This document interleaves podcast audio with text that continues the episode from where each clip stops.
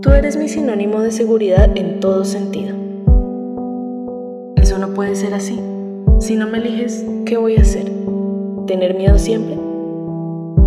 Y no es que haya mucha diferencia el hacer cosas sola ahora a cuando estaba contigo. No quiero sentir miedo. Pueden pasar muchas cosas y no puedo vivir del miedo. Quiero ser libre, sin pensar en que alguien me hará daño. Mis miedos los pongo yo misma, así que yo misma puedo quitarlos. Que tú no estés en mi vida no debería marcar ninguna diferencia. El miedo está en mí. Debo salir y afrontarlo y recordar que la seguridad está en mí. Esta tristeza es diferente. Siento que puedo seguir hundiéndome en ella, que no tiene fondo. Siento nada.